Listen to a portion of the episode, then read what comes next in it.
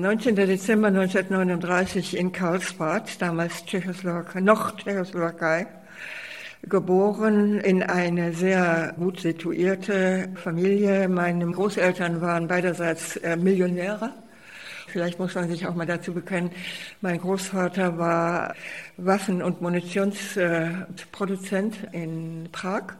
Und mein Vater hatte das ganz berühmte Café Posthof in Karlsbad. Und Karlsbad ist ja eine Kurstadt. Das heißt also, die Menschen, die dort äh, zur Kur gehen oder gesehen werden wollen oder was immer, also wie Baden-Baden oder so, da muss man morgens früh aufstehen, dann muss man zu den äh, Karlsbader Sprudel gehen, dann muss man die trinken und ohne zu frühstücken, dann muss man einen kleinen Spaziergang machen. Und äh, in, zu diesem Spaziergang gehörte also 20 Minuten Kaffee Posthof und dahinter der Freundschaftssaal. Das waren die beiden, da konnte man auswählen. Und zu der Zeit, also vor dem Krieg, war dort die Hölle los. Also da waren alle Leute von Wirtschaft, von Politik, Schauspieler, also der Douglas Fairbanks mit, mit seinem Produzenten da, dann waren, also es war Blücher, der ganze Adel, alle waren da, um schon zu sehen und gesehen zu werden.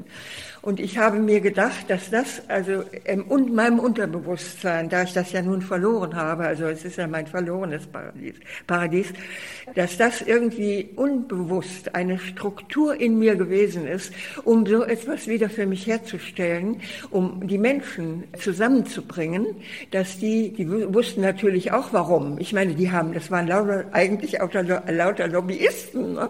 alles war da. Der König von Rumänien, von, also Dvorak Dvorak hat seine erste Sinfonie aus der Neuen Welt uraufgeführt. Da es war ein riesen Musiksaal und es war Paradies. Und wie gesagt, dann kam ja, Sie wissen das ja sicher, kamen die Benedikträte dann mussten wir das Land verlassen. Äh, wir sind dann nach Österreich geflohen zu Freunden meiner Eltern. Die haben uns aufgenommen und dann, ich bin ein äh, total unbehaustes Kind. Also ich bin von Station einmal ein halbes Jahr, einmal ein Jahr und dann mal zwei Jahre. Das heißt also, den Ort wechseln mit den Eltern, äh, die in der Schule die Leute alles wechseln. Ich bin sehr früh damit konfrontiert worden. Es ist friss, Vogel oder stirb. Sieh zu, wie du klarkommst. Und ich muss sagen, hat bis heute gewirkt. Ne? Und es hat bestimmt auch damit zu tun, dass ich, äh, ich habe nie gewartet, dass jemand auf mich zukommt, sondern ich habe das immer selber also mir ist das eingefallen und dann habe ich die Wege gesucht, wie kann ich es realisieren. Als ich nach Düsseldorf kam, war natürlich ein Schock für mich, weil ich meine, ich habe davor in Salzburg gelebt, allerdings im Kloster. Meine Eltern haben sich während der Zeit scheiden lassen, die wussten nicht, wohin mit mir und dann haben sie mich also ins Kloster gegeben. Das Kloster hat aber einen großen Vorteil. Das heißt 24 Stunden Tag und zwei Jahre. Wir haben eine Stunde am Tag haben wir einen Spaziergang durch Salzburg gemacht. Und ich kenne von daher Salzburg wie meine Westentasche.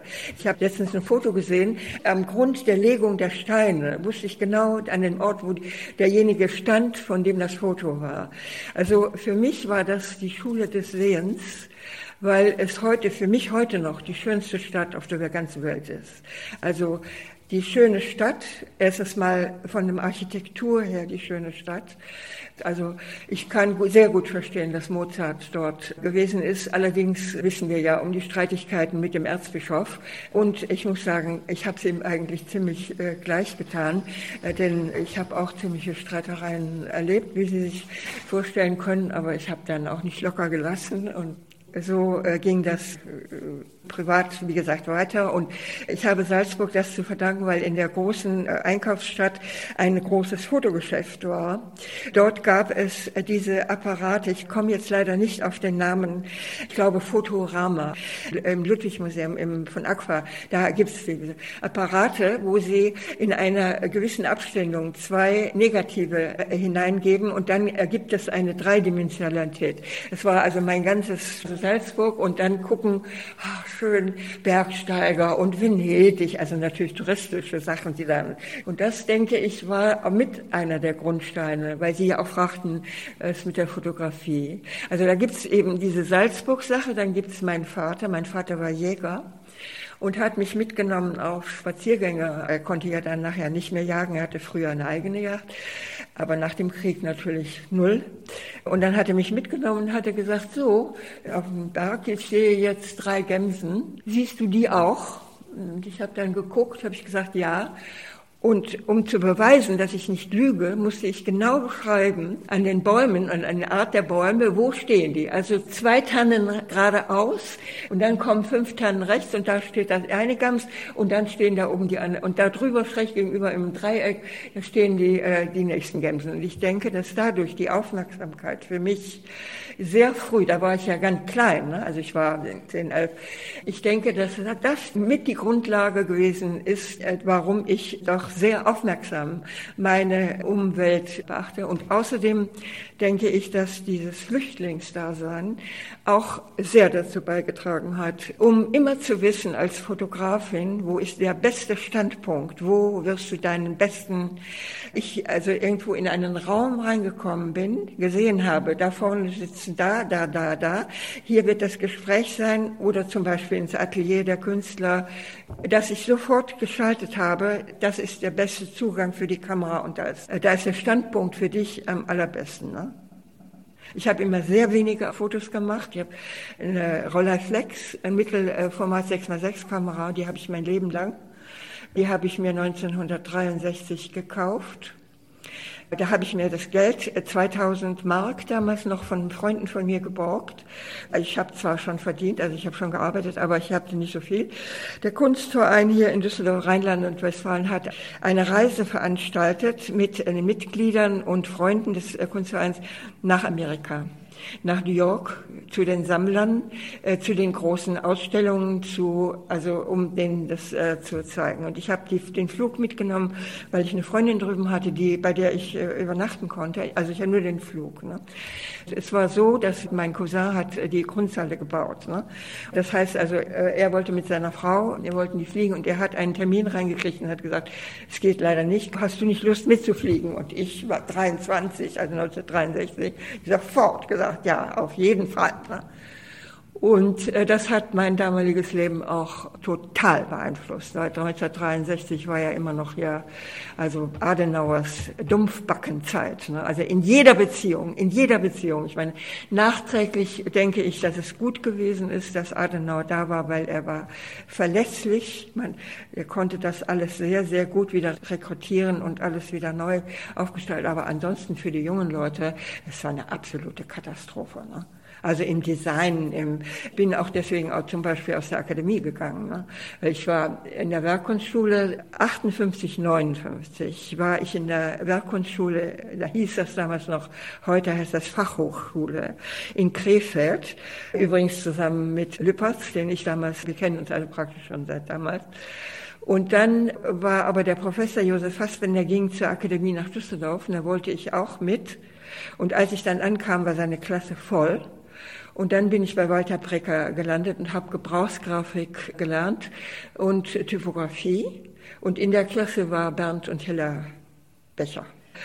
Ich wollte immer was mit Zeichnen machen. Mein Stiefvater war Architekt, wie ich eben schon gesagt habe.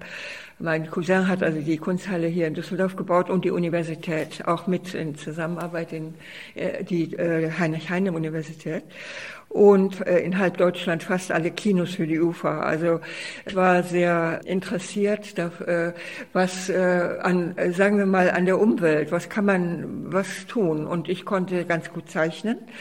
Als ich in der Akademie war, war ich Fotomodell, um mir Geld zu verdienen. Mein Interesse ist dadurch auf jeden Fall geweckt worden. Ich habe dann mit mehreren sehr, sehr interessanten, sehr guten Fotografen gearbeitet und auch Geld, die äh, mir dann angeboten haben, mich zu einem Topmodel zu machen, habe ich gesagt, nee, das will ich überhaupt nicht. Ich will hinter die Kamera, auf jeden Fall. Und das war eine sehr frühe Entscheidung. Und äh, habe keine Ausbildung als Fotografin in der Richtung. Also von Technik und ich kann das alles. Ne? Also vergrößern.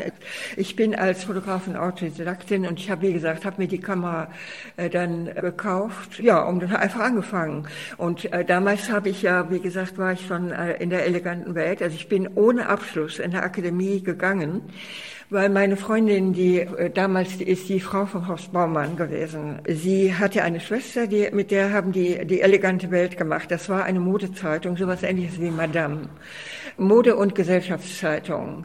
Aber es hatte einen ganz großen Vorteil. Wir hatten einen Chefredakteur, der war aus Berlin.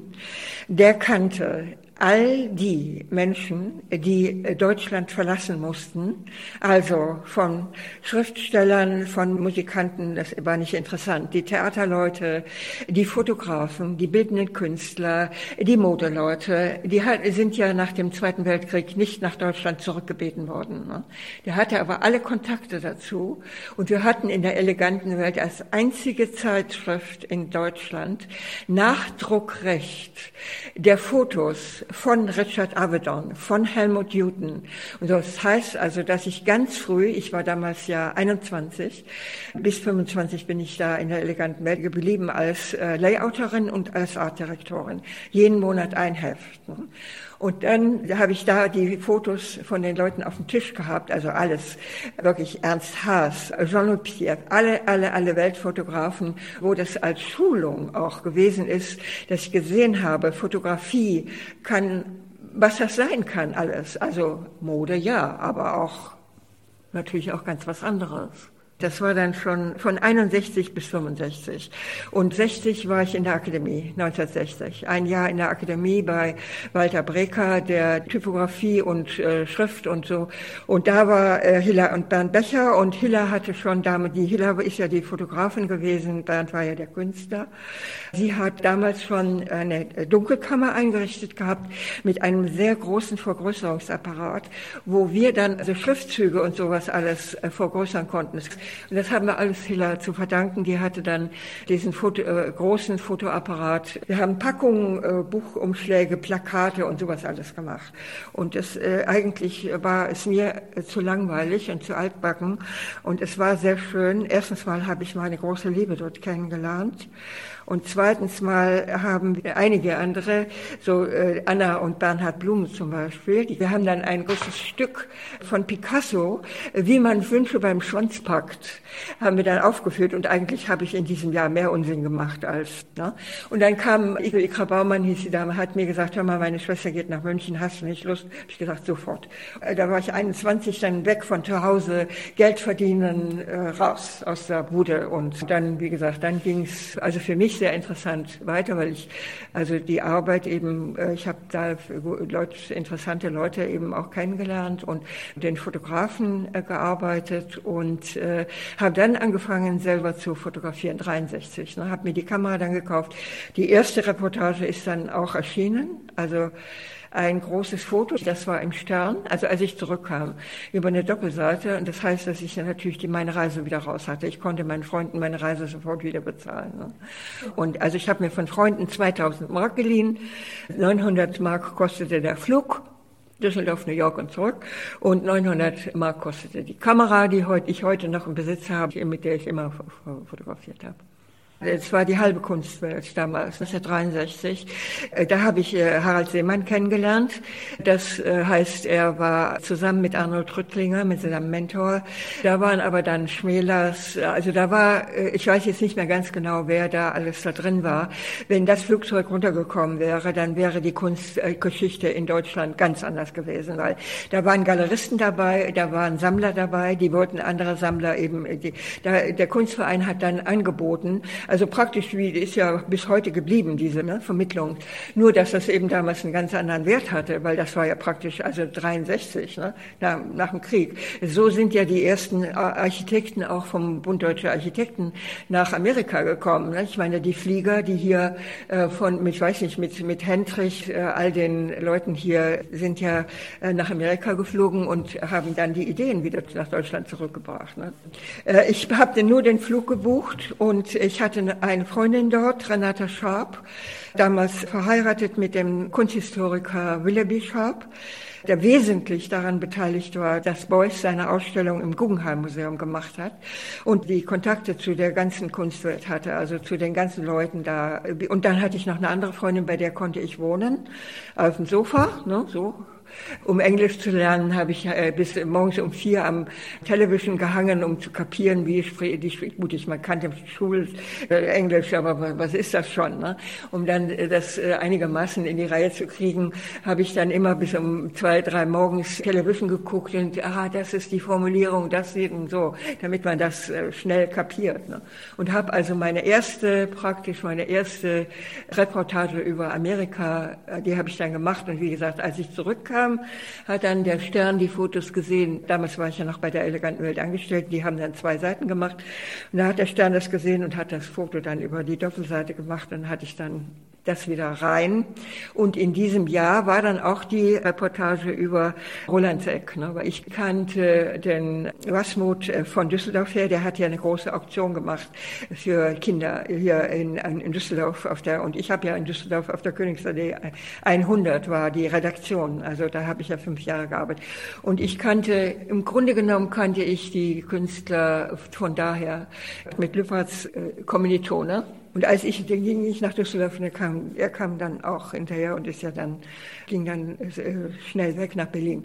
Ich kannte von den frühen 60er Jahren Uecker äh, durch eine Freundin von mir, deren Vater in der Akademie Architekt war, Köngeter, Susanne Köngeter. Dann kannte ich Graubner und Richter und Knappek.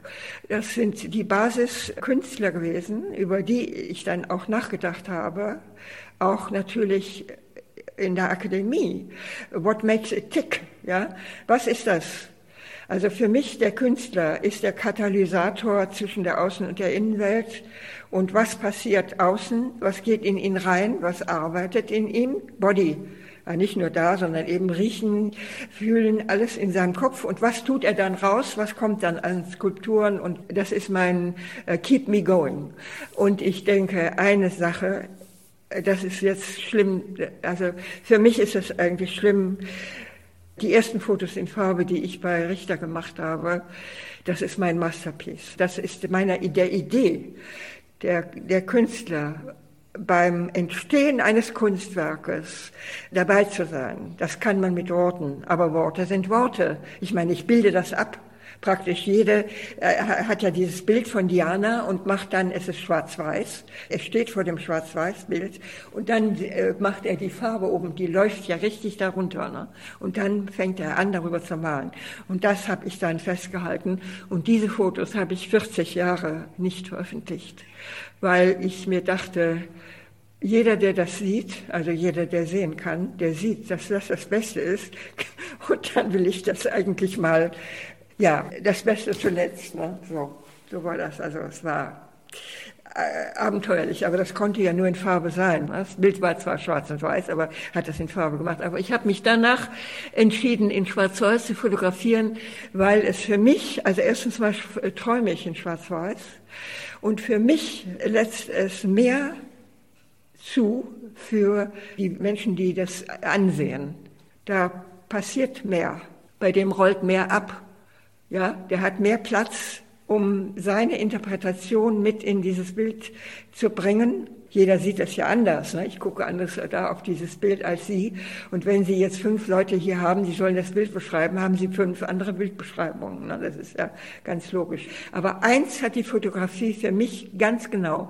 Für mich gibt es nur die Fotografie, weil ich sage, der Spruch ist leider nicht von mir, ich weiß aber nicht, von wem er ist. Diese Fotografie zeigt, dass es diesen Augenblick gegeben hat. Aus. Ich spreche nicht von Wirklichkeit, ich spreche nicht von Wahrheit. Ich spreche einfach, dass sie in dem Klick, da war das. Ne? Und das war eben, ja, so. Ne? Nein, die Arbeit war mir zu perfekt. Für mich, weil ich äh, ja dann angetreten bin, Jahre später, zehn Jahre später, also 67 habe ich ja die Fotos von Richter in seinem Atelier gemacht, den ich übrigens dann in der Werbeagentur kennengelernt habe, weil sie ja nach dem, auch nach der Werbe. Ich bin in der Zeit von der eleganten Welt hatte ich, ich habe eine Reportage über verschiedene Hefte gemacht, junge Leute in der Werbung in Deutschland und habe dabei äh, die verschiedenen äh, Kreativdirektoren und Artdirektoren abgelichtet und habe denen zugehört. Also so wie wir jetzt hier sind, war ich damals in ihrer Position zu sprechen und dann habe ich die fotografiert und habe dabei Uschi Roos kennengelernt, die war damals also Artdirektorin bei Team Team war die beste, die wirklich hervorragendste deutsche Werbeagentur. Damals kamen ja Dolden und Barmbach kamen dann später und es kamen dann Gerstner, Grediger und Kutter. Aber die waren, das waren die besten. Die haben mit Lothar Woulet und Charles Wilp haben die die besten Kampagnen gemacht.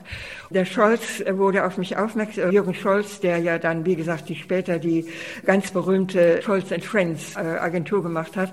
Der ist ja jetzt seit drei, drei, vier Jahren ist er leider tot.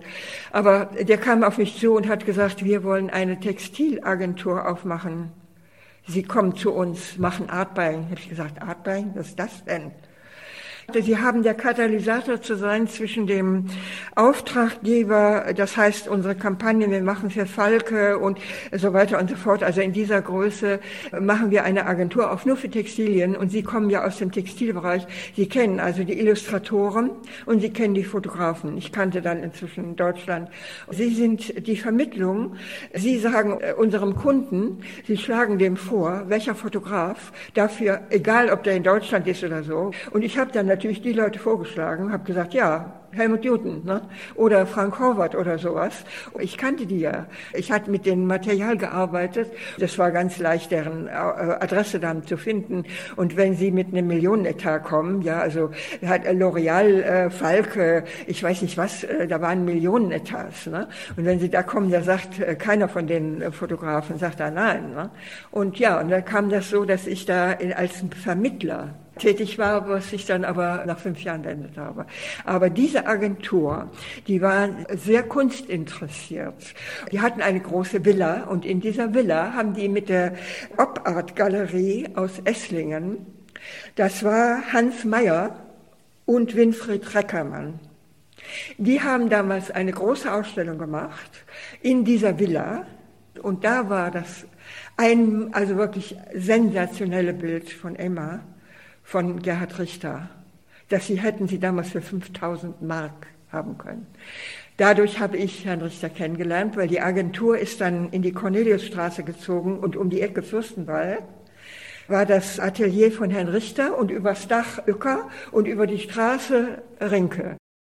Meine Künstlergespräche, die wollte ich auf gar keinen Fall lassen. Und die hatten sehr, sehr gute Ideen. Ich hatte lange Gespräche mit Konrad Klappek und war sehr mit, auch mit seiner Frau, mit Lilo, befreundet, was ein Glück war, denn es war sehr schwierig äh, und hat das wohl nicht so oft zugelassen, dass man Freunde war. Das äh, ging dann so ineinander über und ich habe dann aber auch gesehen, dass ich keine Lust mehr hatte, in der Werbung zu arbeiten. Ne? Das habe ich dann ad acta gelegt, weil es ist ja dann noch eine lange Zeit, bis 1977. Das war so eine Zeit des Suchens, wo eigentlich mir nicht so richtig was eingefallen ist. Äh, da habe ich mich so durchgeschlagen und habe den Wolfgang Wittrock kennengelernt. Der hat mich dann gebeten, ob ich nicht in seine Galerie als äh, sozusagen Mädchen für alles äh, so repräsentativ, Telefon, also irgendwas. Und ich habe das gemacht drei Jahre lang. Und es kam also wirklich Gott und die Welt, Harald Seemann zum Beispiel. Und dann kam eines Tages 1977 André Tompkins dahin und hat gesagt, ach, äh, hör mal, ich gehe jetzt hier runter da in die großen Hallen unten. Der Gotthard Kraupner malt da seine Bilder und willst du nicht mitkommen? Und ich hatte gerade Mittagspause und habe gedacht, ja klar, komm, jetzt geh mit. Und ich kannte André äh, Tompkins und hatte, die ganzen Schweizer waren ja dann da, André Tompkins, Gerstner war da, also Gerstner, Grediger und Kutter. Grediger war ja kein Künstler, aber der war der Boss der Agentur und der hat sehr viele, also der hat Spörri hierher geholt, der hat eben auch den Bernhard Lütti hierher geholt, der da die große Ausstellung über die, äh, im K20 über die Kunst der australischen Einwohner gemacht hat, Aborigines. Fantastische Ausstellung. Der war befreundet mit Tompkins und daher kannte ich Tompkins. Und Tompkins, wie gesagt, kam dann in der Galerie vorbei und sagte, hör mal, komm doch mit. Und ich kam mit. Und die große Halle, A5, war also so. Und dann sagte, wir guckten und sprachen, quatschten und so. Und dann sagte also Gotthard Graubner den Satz, den muss ich zitieren, weil das ist wirklich der verbale Klick bei mir im Kopf. Wenn mir die Stadt die Hallen nicht zur Verfügung gestellt hätte, könnte ich die großen Bilder für die Dokumenta nicht malen. Die Bilder waren damals, also äh, waren sehr große Bilder. Ne? Und die hätte er, in, ich kannte sein Atelier in, beim Drakeplatz, ja, da hätte er das nie mal malen können. Ne? Und äh, das war der Klick für mich, der Auslöser. Ich habe meine Kamera in die Hand genommen, habe meinen Job gekündigt, ohne Geld, ohne Auftrag und habe gesagt, so, jetzt hat er das getroffen, was die ganze Zeit, das Material, was in mir gewesen ist, hat dieser Satz in Tick, what makes you tick, das hat das in Bewegung gebracht und hat mir meinen Weg, weil ich war damals 37 Jahre, das ist ja nun, wie wir alle wissen, ist nicht jung, ne? und dann seitdem ist das mein Leben. Dann habe ich Graubner fotografiert. Ich habe dann die fotografiert, die Künstler, die ich kannte. Und habe dann die Goethe-Institut durch Herrn Stünke kennengelernt. Ich bin ja Chronistin. Ich beschreibe Ihnen das jetzt von meiner Sicht her. Und ich kann Ihnen dazu nur sagen, dass meine Erinnerung auf jeden Fall so ist. Ich meine auch, äh, das müssen wir ganz klar da lassen. Die Kunst hat in Düsseldorf stattgefunden und der Markt in Köln. Ja, und das war ja auch Ihre Frage, was äh, mit äh, Grubers, äh, ich kenne Grubers natürlich ewig lange, kenne ihn und Sie und so. Und ich habe mich durch diese Geschichte mit meiner Fotografie davon total abgesagt. Ja, und habe gesagt, ich will meine Fotos machen. Markt und Geld ist mir wurscht. Das ist jetzt meine Lebensarbeit und die habe ich dann verfolgt. Ne? Also mir ist das vorher nicht ganz klar geworden, obwohl ja die Akademie, wie Sie wissen, ja riesenhohe Räume hat und die, ich damals in diesem Jahr ja auch in den Ateliers war, ich äh, hatte ja Kontakt schon äh, damals schon zu Fischer, zu Dorothee und äh, Konrad, die dann waren damals, als ich in der Akademie 1960 war, waren sie noch nicht verheiratet, aber Dorothee hat also von mir sehr schöne Zeichnungen gemacht und so, war ganz toll. Wir wussten ja alle nicht, wo es hier hingeht, aber die Gedanken, ne, die Fischer damals so äußerte, wenn er sich, er war ja sehr, äh, also sehr lakonisch, aber äh, nicht so sehr viel gesagt, ja. Diese Richtung, die hat mir dann sehr äh, gefallen und ich bin dann also wirklich absoluter Anhänger von der Galerie gewesen und dem Programm gewesen und fand das natürlich ganz toll, so im Austausch mit dem verschnarchten, teilweise verschnarchten, gut, ich meine, man kann nichts dazu dazu sagen, weil viele der Künstler, die ich fotografiert habe, die waren ja im Krieg. Ne? Was ja im Krieg gewesen ist, das wissen Sie ja selber. Und was jetzt äh, mit dem neuen Dokumenta-Katalog herausgekommen ist, ja, äh, wissen Sie auch, nicht? Diese Gruppe mit Julia Voss, äh, haben wir jetzt alle gelesen, nicht? Ich meine, das waren die ehemaligen Nazi-Leute. Ne? Ich habe dann äh, alle, alle kontaktiert. Ich habe Klappek kontaktiert und zwar folgendermaßen. Ich habe dann um Schneeballsystem gebeten.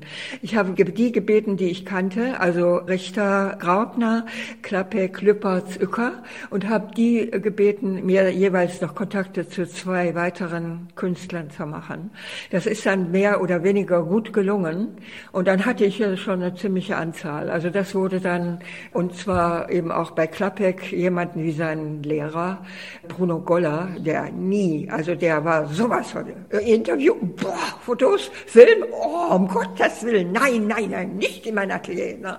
Also Konrad Klappek hat mit ihm gesprochen, hat also mich beschrieben, ich bin ja sonst nicht so unbedingt gesprächig. Also ich habe auf jeden Fall gebeten, wenn ich ins Atelier kam, Ruhe ich muss entweder fotografieren oder reden. Ich habe ja nur Tageslichtfotos gemacht zwischen 11 und 14 Uhr und dann habe ich meistens gesagt, bitte Ruhe, nicht reden und wir können nachher reden. Ne? Und habe dann meine Fotos gemacht. Ja, ja, es, ist, äh, es war den meisten sowieso, die haben äh, ihre Sache weitergemacht und so. Ich habe mich als Fremdkörper da bewegt, das war mir ganz klar. Aber ich habe mir das einfach rausgenommen. Ich habe gesagt, wenn die Künstler mir äh, zugestehen, äh, dass ich fotografiere, dann will ich meinen Teil mitnehmen, weil ich ja für die Kunstgeschichte auch etwas für sie tue. Und das hat sich dann so gut ergeben, dass bis heute, also jetzt steht die Staatsgalerie Stuttgart an und Schloss Meuland und die kommen jetzt alle zurück. Schloss Meuland macht jetzt eine Hering-Ausstellung im Juni, sind meine, also ein Foto in, da drin. Das heißt, dass da jetzt ein großer Austausch gewesen ist, dass die Leute auf mich zu kommen, wo ich angefangen, meine erste Ausstellung war in der Staatsgalerie Stuttgart.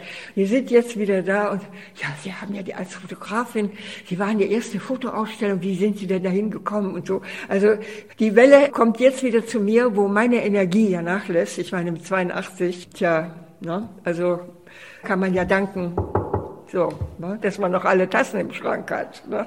Ich habe nichts zu erzählen, dass äh, mein äh, Baby jetzt den dritten Zahn gekriegt hat und ich kann auch nicht erzählen, dass mein Sohn jetzt das Abitur bestanden hat. Das ist mein Leben. Das sind die Bausteine meines Lebens. Ich kann Ihnen dazu sagen, und das ist jetzt sehr, sehr ernst gemeint, wenn es damals nicht gewesen wäre, wäre ich nicht mehr. Weil ich damals in einem Zustand gewesen bin, mental, dass ich gesagt habe, Ende. Also es das heißt, ich habe mir durch meine Arbeit selbst das Leben gerettet. Wenn es nicht gewesen wäre, wäre ich dagestanden ohne etwas für mich, ja, und hätte gesagt, es ist wirklich absolute Midlife Crisis, gesagt, okay, so wie das jetzt war, nicht weiter. Praktisch hat diese Entscheidung bis heute mein Leben gehalten. Und Sie sehen, ich habe ziemlich viele Kämpfe durchgeführt, weil ja damals, also zu der Zeit, ich muss das jetzt mal, äh, muss ich mal, ich habe ich mir extra aufgeschrieben, äh, dass ich Ihnen das sage. Also zu meiner Zeit ähm, im Studium der Kunsthistoriker kam damals keine Fotografie vor. Zweitens, mit meiner jahrzehntelangen Zusammenarbeit mit Kunsthistorikern ist mir aufgefallen, dass sie sich mehr mit toten Künstlern beschäftigen und die Lebenden als Störfaktor für ihre Theorien ansehen. Sie können sprechen. Drittens, Fotografie als Emanzipation für Frauen ab den 1920er Jahren. Da wurden große Studios eröffnet in Wien, in Berlin, in Paris, die Frauen, also Bauhaus, die Bauhaus-Nachfolge und so. Und ich mich bis heute frage, warum die Frauen sich halt damals wieder haben platt machen lassen durch die Männer. Was ist da geschehen? Die haben sich alle unterkriegen lassen. Äh, ich, Sie haben das ja gesehen, bestimmt verfolgt. In dem letzten Jahr ist ja Bauhaus, äh, äh ich habe das jetzt verfolgt, weil meine Freundin Danica Dakic ist ja Professorin an der, also bis, äh, bis jetzt zum 1. Oktober fängt, ist sie, ein, kommt sie an die Akademie Düsseldorf, aber sie war zehn Jahre Professorin an der Bauhaus-Universität. Wo sind die Frauen geblieben? Ne? Die waren interessant, die waren aufregend und wahrscheinlich sind das die Gründe gewesen, ja, dass die Herren der Schöpfung gedacht haben, ach, die kehren wir mal schnell unter den Teppich, damit wir größer werden. Und das muss ich sagen, das ist eine Einstellung, die mir von Anfang an, seitdem ich neun Jahre alt, meine Eltern haben mich mit neun Jahren im Kloster abgegeben und seit meinem neunten Lebensjahr habe ich gesehen, da ist keiner, der dir hilft. Du musst sehen, dass du klarkommst. Und wenn du nicht klarkommst, dann ist aus. Ja, also das ist zum Beispiel ein, ein Lebenselixier. Und Männer, was soll's? Ich meine, die bekleiden einen Direktorenposten bis zu ihrem 65. Lebensjahr. Aber meine Fotos, ja, die bestehen weiterhin. Viertens. Nach dem Zweiten Weltkrieg wurden Exilanten und Exilantinnen nicht zurückgebeten. Also nicht Schriftsteller, nicht Musiker, nicht Architekten, nicht Theaterleute, nicht Filmemacher und nicht Fotografen. Und ich sehe als mein Glück an, Wilhelm Flüsser 1980 bei einem Symposium in Wien getroffen zu haben und es mir gelungen ist, ihn nach Deutschland zu bringen. 1981 zum Internationalen Fotosymposium Schloss Mickeln ist Fotografie Kunst, gehört Fotografie ins Museum. Die wichtigste Kunsthistoriker eben in dieser Zeit, ja, waren für mich Professor Klaus Honneff, der es ja fertiggebracht hat, 1977, also in dem Jahr, wo ich angefangen habe auch zu fotografieren, auf der Documenta zum ersten Mal die Fotografie auszustellen, ja, und sich weiterhin sehr, äh, wirklich jetzt auch immer noch, ja, weiterhin absolut für die Fotografie einsetzt.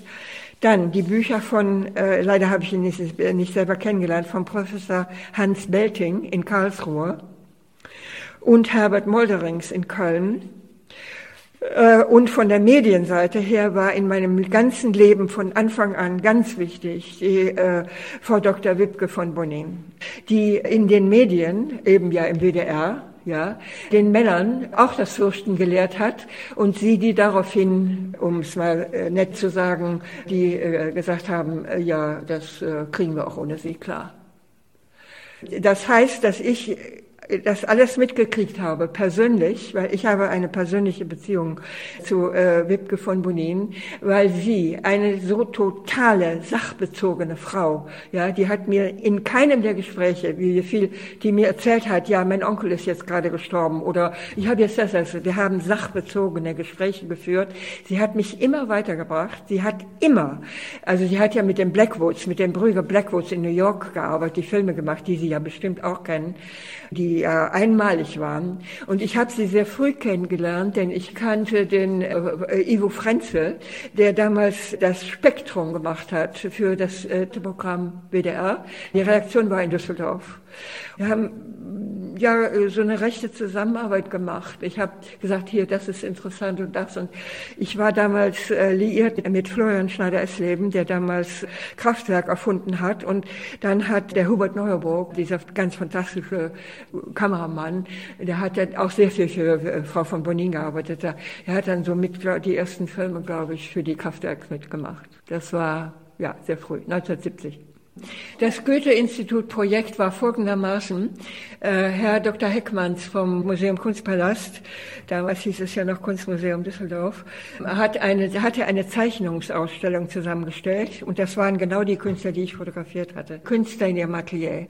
Das war auf jeden Fall Beuys, äh, das war Höhme, das war Herich, das war Thaddeus, das war Lüppertz, Richter, Uecker, das war, ja, das war Ulrike Rosenbach.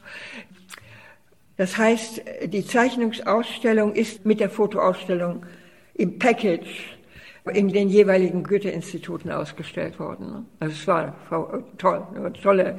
Und dadurch hatte ich einen Kontakt zum Goethe-Institut und den habe ich immer wieder auf, ich habe im Goethe-Institut Düsseldorf was, also immer wieder Ausstellungen und Sachen gemacht. Die Leute, die ich kannte, waren auch männlich, auch meine Professoren, ja, damals auch in der Akademie, ne, das war, war einfach nicht drin. Und die Power ist ja eigentlich erst nach unserem 68er Aufstand passiert, ne, als die Frauen gingen und sagen, ich habe abgetrieben, ne, auch mit Frau Schwarzer. Und auch das muss ich Ihnen sagen, dass ich mich gewundert habe, dass sie sich danach haben wieder alle platt machen lassen, ja. Josef Beuys hat sich überhaupt nicht um mich gekümmert. Ich habe das aber vorher schon gesagt. Ich hatte, wir hatten es vorher telefonisch abgemacht. Ich komme in Ihr Atelier und ich bitte Sie darum, tun Sie so, also ganz klar Inszenierung. Tun Sie bitte so, als ob ich nicht da wäre. Haben das alle befolgt, haben guten Tag, Frau Kiffel, hier ist das Atelier, ohne Beschreibung und so, ohne eine Höme. Und das sieht man den Fotos an. Der hat mir dann äh, verschiedene Kunstwerke erklärt, äh, diese Schläuche, diese Geschichten, die hier so kommen. Vermittler. Ansonsten Ruhe. Ich äh, möchte Ihnen dazu äh, etwas, was ganz wichtig ist, mein, ist mein Fazit. Ich äh, muss, das muss, ich bitte Sie da also wirklich drum. Ohne Künstler kein Kunsthistoriker und ohne Künstler kein Museum. Und das ist für mich ganz wichtig, dass die Herren der Schöpfung sich das einmal klar machen. Das hatten sie nämlich zu der Zeit, als ich, also 1960, als ich anfing. Das war so, dass ja, es war ja nichts los, außer Steinert in der äh, Volkwangschule in Essen äh, war in der Richtung mit der Schulung in der Fotografie praktisch nichts los. Das hat sich dann erst entwickelt und war alles auf die Fotokina gerichtet und die Fotokina war der Markt und das ist nicht die Fotografie. Das ist der Markt. Sie können so weitermachen. Und ich habe dann, und ich glaube, dass das eben von zu Hause aus die Grundlage war, es hat äh, angefangen in Graz, hat der Manfred Willmann mit dem Störrischen Herbst bis heute ja das interessanteste und äh, zukünftig weisende Festival ist, was, sagen wir, in der bildenden Kunst, in der Fotografie, in der Musik stattfindet.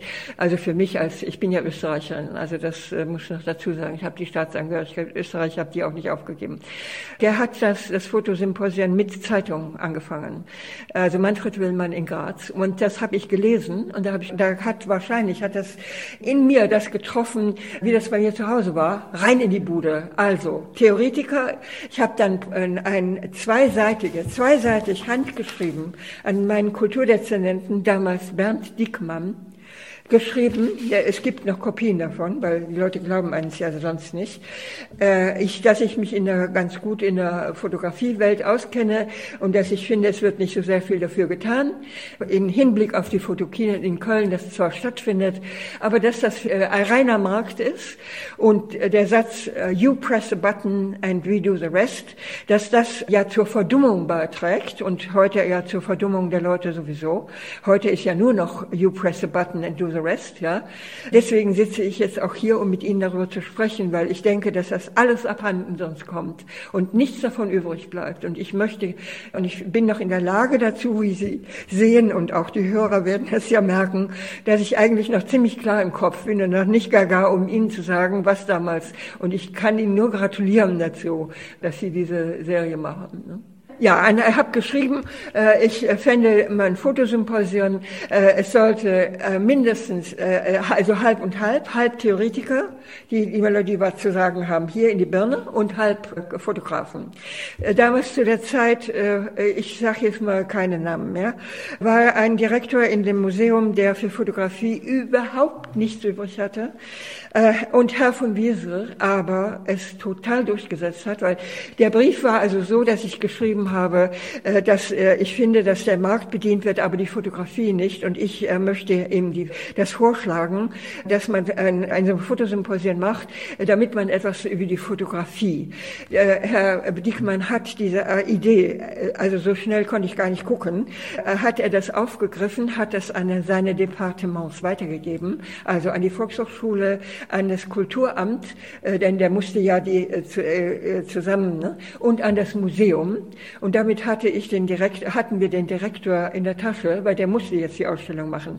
Und hat dann jedes Mal, wir haben ja zehnmal, also zehn, äh, bis 1989 ist ja das Symposium gewesen, hatten wir eine Ausstellung, äh, die, die erste Fotoausstellung im Museum Kunstpalast. Ne? Ich habe dann meine Fotos dann unter den Arm genommen und habe eine Reise gemacht. Bin nach Stuttgart gefahren zur Staatsgalerie Stuttgart und nach München zur neuen Sammlung. Also meine erste Ausstellung war eine Staatsgalerie Stuttgart und wie ich jetzt heute ist, bin ich wieder in äh, Verbindung mit Herrn Dr. Kaschek, der auf mich zugekommen ist und mir gesagt hat, dass es die erste Fotoausstellung in der Staatsgalerie in Stuttgart wohl gewesen sein muss. Und dann bin ich nach München gekommen zu, und Herr Sembach hat die neue Sammlung damals gemacht. Er hat sofort eine Ausstellung gemacht, hat aber nichts angekauft. Aber ich habe meine Freundin Gabriele Vorberg, die hatte gerade einen jungen Verleger kennengelernt mit sehr viel Geld. Da habe ich mein, mein erstes Buch gemacht. Und dann die zwei Bücher von dem Fotosymposium publiziert darüber. Ja, das war ja recht angenehm so. Ich habe diese Reise gemacht, weil der Satz, äh, der Prophet gilt nichts im eigenen Lande, auch wenn ich in Düsseldorf bin. Äh, die Leute kennen mich, die wissen, aha, die tun mich in eine Schublade, na ja, so und kann nicht viel sein und so wollen wir sehen. Und dann habe ich gedacht, so, euch will ich zeigen. Und auf dem Standpunkt bin ich heute immer noch. Äh, bei den Symposien waren zwischen 80, jeweils zwischen 80 und 100 Personen anwesend. Die kamen von überall her, von Holland, von Hamburg, von München. Der äh, Manfred Willmann war auf dem ersten, also von Graz her. Es war ein guter Erfolg. Äh, aber ich habe, das war sehr unorthodox. Ich konnte also, das war meine Initiative, ich konnte die Themen vorschlagen und ich konnte die Leute aussuchen. Also ich hatte Kurator und ich hatte, ich war Kurator und ich war auch, wie sagt man, man? Ja, als äh, Kurator in der Sache eben äh, und, und auch unterwegs. Ne? Und das ganze Jahr, um dann äh, wieder zu suchen für die nächsten. Und habe dann immer darauf geachtet, dass dann, weil wir wieder bei den Frauen sind, dass da dann auch die Frauen dabei sind, obwohl es mir nicht gelungen ist. Aber es ist immerhin ein Drittel. Also das ist zu der Zeit damals schon okay. Das ist ja heute manchmal noch nicht so viel. Ne? Also ein Drittel waren Frauen und zwei Drittel waren, waren Männer, sowohl bei den Vortragenden als bei den, ähm, als bei den Fotografen. Ne? Plötzlich stand ich also jemanden, 1980 war das, jemanden gegenüber, äh, und zwar Professor Wilhelm Flüsser, äh, der diese Generation repräsentiert hat, die ich hier in Deutschland vermisst habe. Die Art zu denken, ja, äh, in fünf Sprachen. Nicht? Ich Fischer war ja Tschech, äh, also äh, in Prag geboren, Tschechisch, Deutsch, das in dem Land, in dem er dann gelebt hat, Brasilien, also Portugiesisch, Französisch, Englisch. Ja, klar, gut, ich meine, mein Vater konnte das auch, aber das war was anderes. Ne? Das hat mir sehr, sehr gefehlt. Ich meine, wenn Sie sich überlegen, wenn eine Stadtkommission nicht von hier aus Düsseldorf nach New York geflogen ist, wenn das zehn Mann, Politiker jetzt, ja, wenn das zehn Mann waren, um sich was anzusehen, nehmen, dann mussten die drei äh, Übersetzer mitnehmen. Weltbürger ist was anderes. Ne? Und dann traf ich diesen Weltbürger da und ja, das war für mich ja auch ein Wahnsinnserlebnis eben. Ne? Ich habe in 80, ich war in Wien bei einem Symposium, das die Rosemarie Schwarzwälder, die Geschäftsführerin von der ganz berühmten Galerie Nathan Stefan, war somit die berühmteste österreichische Galerie, die hat sehr viele Symposien gemacht und ich habe mir gedacht, ja, ich meine, wenn das hier nicht stattfindet, dann ist ja prima, dass das in Österreich stattfindet stattfindet. Und ich habe ja, ein Teil meiner Familie lebt ja in Wien. Und äh, ja, dann bin ich auf das Symposium gegangen und habe ihn dann, wie gesagt, ich wusste, ich kannte nicht, ich wusste überhaupt nichts von ihm und habe mir das Symposium angehört. Und als er dann äh, kam und sprach, da war ich wie elektrisiert. Sowas hatte ich noch nicht erlebt. Nicht? Er war ja Jude. Die Juden waren ja in Deutschland nicht zurückgebeten worden in keiner Disziplin. Was da ablief, das war praktisch eine Initiation. Und ich bin dann äh, nach dem Vortrag äh, sofort zu ihm, also ich war hochrot, ich habe gesagt, ich bin Erika Kiffel, wir veranstalten in Düsseldorf das internationale Fotosymposium und ich möchte Sie bitten, nächstes Jahr nach Düsseldorf zu kommen. Und da sagte er, nein. Haben Sie bitte Verständnis dafür, ich komme nicht nach Deutschland. Also da war ich erstmal schon mal down. Ne? Das Symposium ging weiter und ich dachte,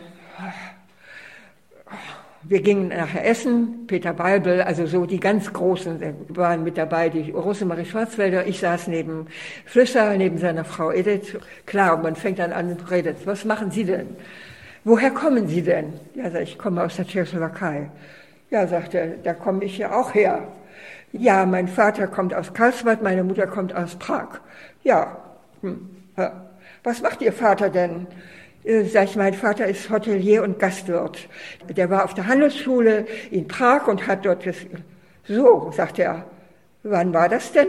Habe ich gesagt, das war dann und dann und dann. Hat er gesagt, ja. Mein Vater war damals Direktor dieser Handelsschule. Ich komme zu Ihnen auf Ihr Symposium nach Düsseldorf. Das war meine Eintrittskarte. Das war, wie man so Glück hat. Und das war mein ganzes Glück, dass er kam. Und von da an hat er ja, da war auch Andreas Müller-Pohle, der damals eine Zeitschrift herausgab, eine Photography, und hat dann die ganzen Bücher, die dann äh, gemacht worden sind mit Flüsser, hat er dann gemacht. Und damit kam er nach Deutschland. Und dann hat Kittler in Bochum, ist er dann gekommen, hat ja auch seinen ganzen Nachlass hier gelassen. Ne? Die Akademie der Künste. Vorher war an der Medienhochschule, ich glaube vor fünf Jahren oder so, ist es an die Akademie der Künste nach Berlin gegangen. Ja, das war meine Story zu Flüsser. Galerie Wilde und Schürmann und äh, Kicken und äh, Schürmann und Kicken, ich weiß nicht, ob sie Kippen und Schürmann, Schürmann und Kicken hießen, glaube Das waren äh, die äh, Galerien, die überhaupt interessant wurden, weil da gab es keine Sammler. Ne? Und ich äh, denke, dass Herr Schürmann auch äh, das Glück hatte, die tschechische Fotografie äh, zu sammeln, denn die ist ja dann damals äh, durch die New Yorker Szene, weil wie gesagt, die Emigranten waren alle in den USA, ne? Äh, die haben dann äh, da zugelangt. Ne? Und das war ja, die Wildes haben ja ihre Sammlung, einen Teil ihrer Sammlung dann verkauft und alle an das Getty Museum Wildes, Herr Schürmann und hier Sammlung Kamen. Die ist ja jetzt hier an der, auf der Raketenstation in Neuss hier. Ne? Die sind, ja, das, das war die erste große Sensation, weil die für Millionen über den Tisch gegangen sind. Und das war der, auch Basis ne? mit für da hat sich sonst noch keiner drum gekehrt. Ne? Und, und, die Düsseldorfer haben sich eigentlich für Fotografie erst dann interessiert, als Herr Groski äh, ein, ein Foto äh, bei, ich weiß nicht, Sotheby's oder bei irgendeiner Auktion bei Christie's äh, für eine Million Dollar über den Tisch gegangen. Vorher hat sich, haben sich herzlich wenige für Fotografie, weil sie natürlich durch die Fotokina in diese Marktidee, ja, kann ja jeder fotografieren, so dieses, das war gang und gäbe. Ne? Also ich bin durch meine Freundin Halina Jaworski, Künstlerfreundin Halina Jaworski, äh, die in Düsseldorf hier äh, bei äh, Meisterschülerin auch an der Akademie bei Meisterschülerin bei Öcker, die kommt aus Polen die Geschichte mit dem Krieg äh, war, äh, hat die natürlich äh, ganz klar gesehen, was hier wieder Hase läuft, weil die äh, kommt aus einer jüdischen Familie.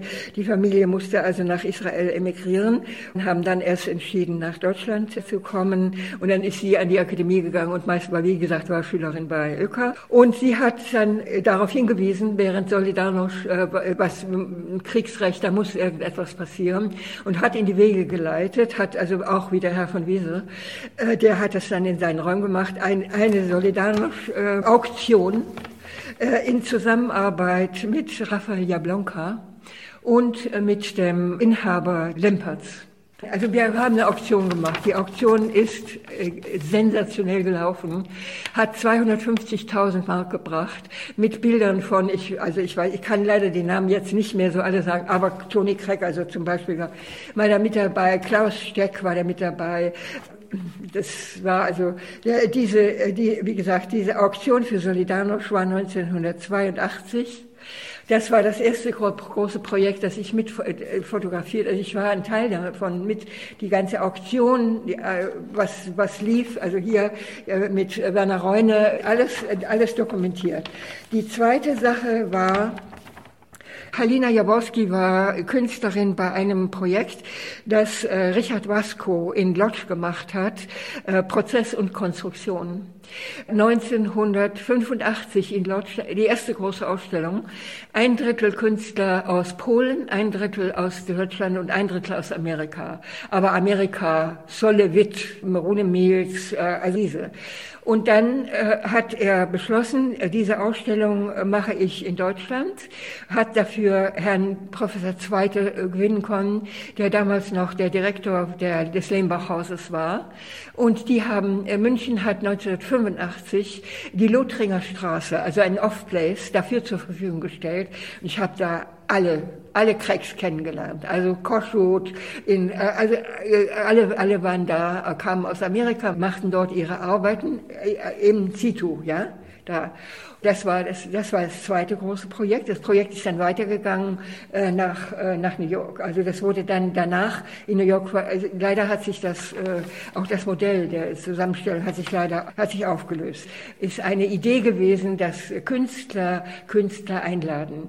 Die Künstler, die in Lodz gestartet haben, konnten zwei Künstler einladen und Halina hatte mich schon mitgenommen mit meinen Arbeiten nach Lodz und hat mich dann vorgeschlagen und wir haben dann eine sehr schöne schöne Arbeit auch zusammen gemacht, aber sie hat dann auch eine tolle Arbeit, äh, sehr schöne Arbeit da gemacht. Die Kunstwerke sind alle in München geblieben. Herr Zweite hat es, ich weiß nicht, wie er das geschafft hat, die ganze Ausstellung ist angekauft worden. Ne?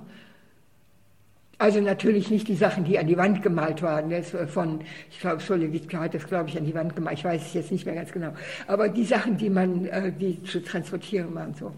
Dann ist es äh, weitergegangen, diese Ausstellung. Dann haben die äh, Leute, die jetzt da sind, dann nach New York gegangen und haben dann dort wieder. Also es ist eine weltweite, eigentlich eine sozialistische Idee, die aber dann auch irgendwo leider hat nicht funktioniert. Ne? Dann hat aber bei uns in Düsseldorf funktioniert, dass mit Herrn von Wiese wieder als Kurator wir gesagt haben, hör mal, wir laden, jetzt ist der, der Fall der Mauer. Also ich habe in Zusammenarbeit mit dem äh, Wuppertaler Kulturinstitut Herr Richter war damals noch der Direktor und hatte uns 30.000 Euro äh, Mark zur Verfügung gestellt für das Projekt. Ich habe ihn jedes Jahr angerufen, Herr Richter, die Politik, wir können es nicht machen. Machen Sie sich keine Sorgen, Frau Kiffel. Ich möchte das Projekt auf jeden Fall machen. Es ist so wichtig. Polen hier. Wir warten noch ein Weilchen. Und plötzlich, zack, war der, ich war noch im Mai, ich habe noch die erste Mai-Demonstration von Solidarność in Warschau fotografiert. Kein Schwein wusste, dass die Mauer fällt. Dann fällt die Mauer und dann habe ich Herrn Richter und gesagt, ja, das Geld ist für Sie da, Sie können es haben. Dann haben wir vier Künstler aus Polen eingeladen, nach Düsseldorf zu kommen. Die durften dann in den, äh, hier mal äh, ihre Sachen machen. Ähm, und äh, mit vier Künstlern aus Düsseldorf. Also Halina Jaworski, dann war Isolde Wawrin dabei und äh, jetzt, jetzt erinnere ich mich an die Männer nicht mehr. so kann es einem dann gehen. Ja, äh, und das haben dann, die haben das hier, ihre Kunstwerke hier gemacht.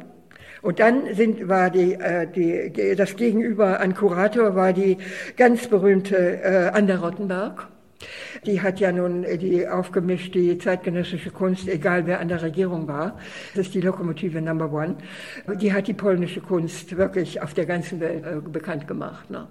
Sie war die Kuratorin und wir, die vier Künstler, wir sind und Herr von Wiese und ich, wir sind dann, äh, also ich als Fotografin, ich bin dann da, wir sind dann da äh, nach Warschau gefahren und haben dort die ganzen Zustandekommen der Ausstellung fotografiert und meine Fotos hingen dann auf Kontaktbögen 40 mal 50, also so groß.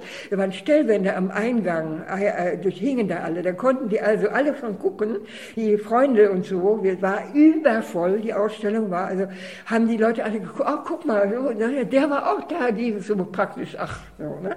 Und habe auch ein, Foto, ein Symposium, ein Fotosymposium 1985 gemacht, die Fotografie aus Osteuropa und Südosteuropa, also aus Polen, aus der Tschechoslowakei und aus Jugoslawien. Jugoslawien waren äh, äh, führende Leute da.